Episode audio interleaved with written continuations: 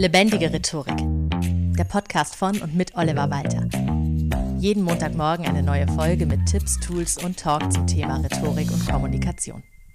Hallo und herzlich willkommen zu einer neuen Folge Lebendige Rhetorik. Heute reden wir mal über Bescheidenheit und warum bescheiden sein manchmal auch, naja, recht bescheiden ist vom Ergebnis her.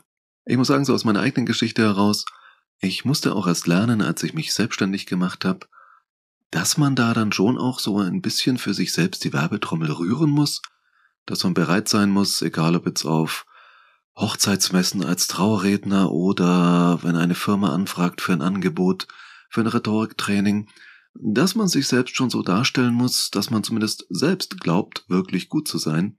Denn ganz klar, wenn du es nicht glaubst, warum soll es dann jemand anderes glauben?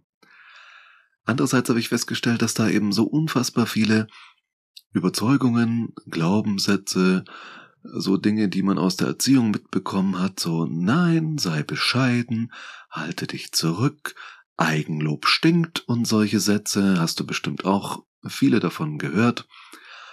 Und gerade dieses Eigenlob stinkt hing mir irgendwie immer so nach.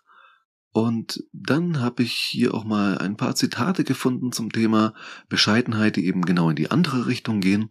Eins davon stammt von Johann Wolfgang von Goethe. Goethe kann man immer zitieren.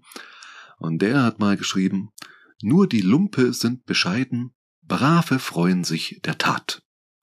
Da dachte ich mir, ja, ich bin jetzt vielleicht nicht der brävste von allen, aber trotzdem, Bescheidenheit hat ihre Nachteile. Und genau darüber möchte ich heute mit dir reden. Du erfährst in dieser Folge von Lebendige Rhetorik, warum du nicht immer bescheiden sein solltest und zweitens, wie du es richtig anstellst. Einerseits nicht bescheiden zu sein und auf der anderen Seite aber auch nicht als Angeber oder als arrogant dazustehen. Und ja, genau darum geht es heute und wir starten mit den drei Gründen, warum es dir schaden kann, zu bescheiden zu sein. Erstens kann dir Bescheidenheit schaden, weil nicht alle Menschen, mit denen du zu tun hast, unbedingt von selbst draufkommen, was du eigentlich leistest und was du kannst. Es ist nicht jeder um dich herum so aufmerksam, dass man ständig alle Menschen in seinem Umfeld scannt, so um, was kann der, was macht der. Das fällt dir vielleicht selbst auf. Wie könntest du die wirklichen Top-Kompetenzen der Menschen in deinem Umfeld einschätzen? Wie realistisch denkst du ist es, dass dir all diese Kompetenzen bewusst sind? Zudem ist es ja in unserer heutigen sehr aufmerksamkeits geilen Zeit, sag ich mal, eher leider so, dass sehr viele sehr laut schreien. Also das ist so wie die Babyvögel im Nest, wenn die Eltern mit Futter, das sie zusammengesammelt haben, zurückkommen, dann reißen die alle im Nest die Schnäbel auf und diejenigen, die die Schnäbel am weitesten aufreißen, bekommen halt das meiste Futter. Und all die InfluencerInnen da draußen auf Instagram, TikTok und so weiter, die ihr Butterbrot fotografieren und unter Hashtags von wegen Foodporn Yummy Yummy damit acht Filtern auf Instagram stellen, ja, die haben dafür gesorgt, dass wir auch doch schon darauf warten, dass wir Leistungen anderer Menschen auf dem Silbertablett serviert bekommen und dann, wenn Leute sich in den sozialen Medien mit irgendwas brüsten, dass wir da sicherheitshalber mal so 20% abziehen, um es dann halbwegs realistisch einzuschätzen. Und wenn du jetzt eben ganz bescheiden auftrittst, werden dann trotzdem 20 Prozent davon noch abgezogen. Und das ist tatsächlich zu wenig für dich. Bescheidenheit kann dir aber auch schaden, weil zweitens, wenn du sehr bescheiden auftrittst, dann bleibst du genau damit den Leuten in Erinnerung. Bescheidenheit ist eine Tugend, ja, aber wenn das hängen bleibt, ach, ist der oder die aber bescheiden, dann ist das vielleicht positiv, aber wäre es nicht noch positiver, wenn du mit deiner eigentlichen Kompetenz und Leistung in Erinnerung bleiben würdest? Und nicht mit deiner großen Bescheidenheit? Oder um noch ein Zitat mit reinzubringen, wie Edgar Watson Howe es formulierte, Bescheidenheit ist eine Eigenschaft, für die der Mensch bewundert wird, falls die Leute je von ihm hören sollten. Ja, bleibt den Leuten nicht als der oder die Bescheidene in Erinnerung, sondern als der oder die Kompetente. Und dafür, ja, einen Tod muss man sterben sozusagen. ist es unvermeidlich, dass du auf Bescheidenheit verzichtest, damit du als kompetent möglichst wahrgenommen wird, wirst. Bescheidenheit kann dir schaden, weil drittens, wenn es blöd läuft oder erstmal rhetorisch gesehen gut, dann überzeugst du die Leute noch mit deiner Bescheidenheit. Also stell dir mal vor, du bist total überzeugend, wenn du auf ein Kompliment oder auf ein Lob sowas sagst wie, ach, das war doch nichts Besonderes. Oder, ach, das hätte doch jeder so gemacht. Oder, ach, ich habe doch nur meine Pflicht getan. Und jetzt stell dir vor, also sind doch so typische Sätze, die man so äußert, wenn man Komplimente oder Lob bekommt. Und jetzt stell dir mal vor, du überzeugst die Zuhörenden und die denken sich, ach, stimmt eigentlich. Das war ja gar nichts Besonderes. Hätte ja wirklich jeder gemacht in der Situation. Hat doch nur seine Pflicht getan. Es wäre doch ziemlich doof, oder? Weil dann hättest du dich ja selber angeschmiert und quasi das Bild, was diese Leute von dir haben, zu deinem Nachteil beeinflusst. Auch dazu noch ein Zitat, und zwar von Arthur Schopenhauer, der sagte mal, Bescheidenheit bei mittelmäßigen Fähigkeiten ist bloße Ehrlichkeit, bei großen Talenten ist sie Heuchelei. Aber, denkst du dir jetzt vielleicht, wenn ich dich überzeugt haben sollte, dass Bescheidenheit dir schaden kann, dann denkst du dir vielleicht, ja, okay, aber wenn ich jetzt nicht bescheiden bin, könnte mir das ja als das genaue Gegenteil ausgelegt werden, dass ich ein Angeber oder eine Angeberin bin oder arrogant Guter Punkt. Aber, wie schon vorhin angedeutet, genau dafür habe ich drei Tipps für dich, mit denen du dich selbst loben darfst, ohne dass das Eigenlob irgendjemandem stinkt. Erstens. Tu es nicht beliebig, Eigenlob verteilen, sondern nur, wenn es als Argument auch Sinn ergibt. Also sag nicht plötzlich in der Mittagspause, wenn du mit ein paar Leuten zusammenstehst, so, hey, wisst ihr was? Meine Verkaufszahlen fürs letzte Quartal also, bam, sind die gut. Ja, das wäre Angeberei.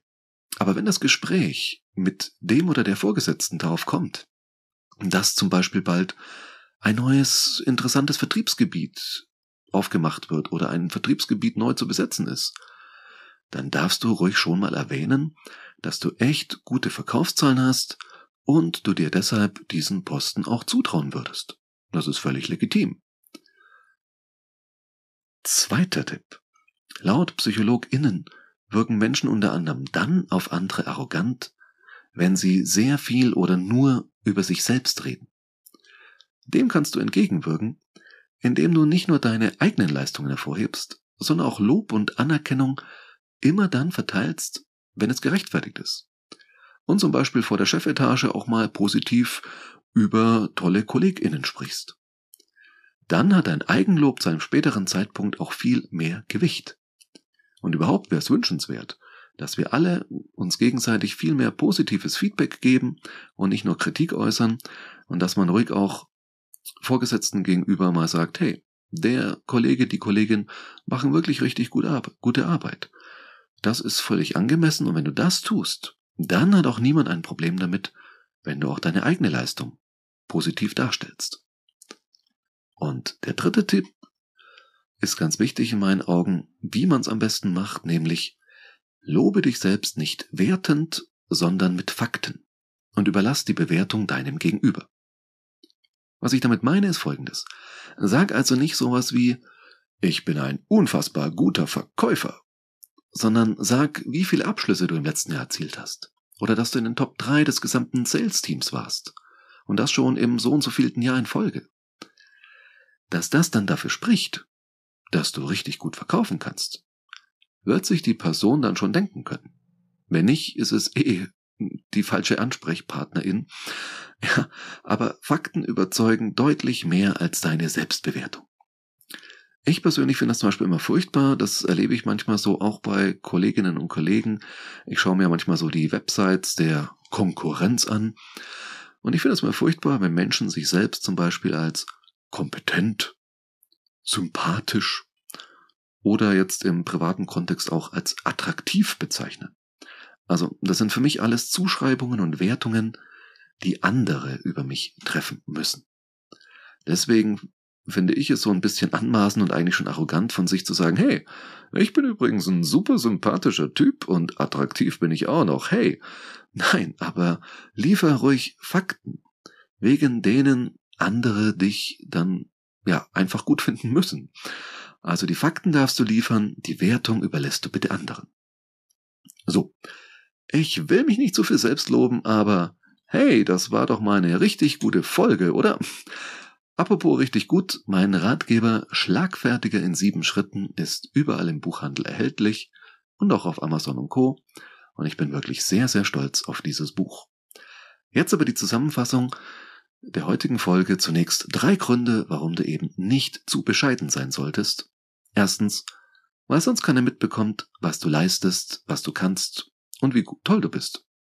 Zweitens, weil du sonst nur mit der Eigenschaft, bescheiden zu sein in Erinnerung bleibst und nicht mit deinen eigentlichen Kompetenzen. Drittens, weil du im Worst Case andere Leute davon überzeugst, dass das so toll ja gar nicht war, wie sie zuerst dachten. Und dann die drei Tipps, wie du nicht bescheiden sein musst und trotzdem nicht arrogant und angeberisch rüberkommst. Erstens, lobe dich nur als Argument dann, wenn es Sinn ergibt und nicht um anderen so zu zeigen, wie toll du bist. Zweitens, lobe nicht nur dich, sondern vor allem auch andere. Und drittens, liefere keine fertigen Wertungen, sondern die Fakten. So. Hausaufgabe der Woche. Wenn du bisher zu bescheiden warst, und die meisten Menschen sind das einfach, dann hör auf damit. Ganz einfach. Teste die Tipps, die du jetzt bekommen hast, und du wirst vielleicht überrascht sein, wie gut du damit ankommst. Falls der Podcast übrigens gut bei dir ankommt, empfehle ihn gern weiter oder lass auf Spotify oder Apple Podcast eine Bewertung da. Vielen Dank fürs Zuhören und bis zum nächsten Mal. Das war Lebendige Rhetorik, der Podcast von und mit Oliver Walter. Jeden Montagmorgen eine neue Folge mit Tipps, Tools und Talk zum Thema Rhetorik und Kommunikation. Wenn du Oliver Walter als Experten für lebendige Rhetorik buchen möchtest, schau doch mal auf www.walter-oliver.de.